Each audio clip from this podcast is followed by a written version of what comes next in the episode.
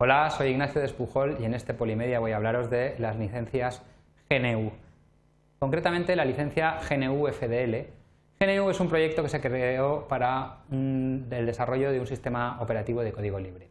Además de varias licencias para la generación de código libre, ha creado una licencia que se llama GNU FDL para compartir documentos libres, básicamente para compartir la documentación que acompaña al software.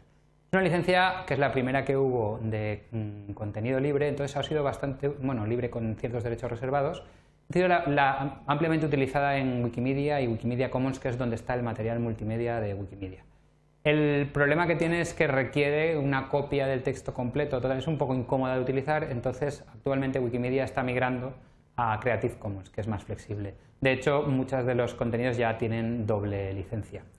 Eh, como os he dicho, requiere copiar toda la licencia y además Wikimedia nos, da de forma automática un texto, un código que, con el cual cumplimos ya la atribución de la licencia. Vamos a ver un poco esto y para ello, a ver, aquí.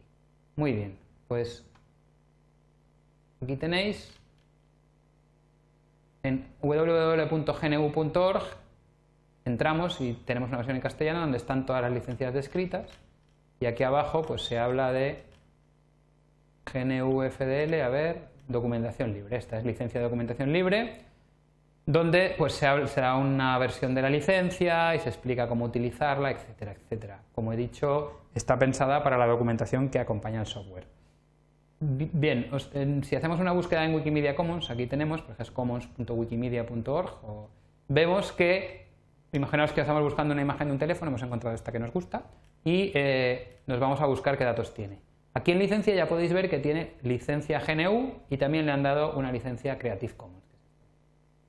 Bien, ¿qué, tenemos que hacer para cumplir con la licencia? Pues ya nos da, si lo vamos a utilizar en la web, Wikimedia nos da aquí el texto que tenemos que insertar en nuestra web para cumplir con esta licencia. Bien, eh, si queremos utilizarla en, otra, entrada de Wikimedia, de Wikipedia, perdón, tenemos aquí cómo tenemos que ponerla. Bien, voy a acabar simplemente haciendo, a ver un momento, que me vuelva, que me he liado, eso es. Simplemente acabo dando ejemplo y atribuyendo el contenido que he utilizado, que está sacado de Wikipedia y de GNU, y os emplazo al próximo Polimedia.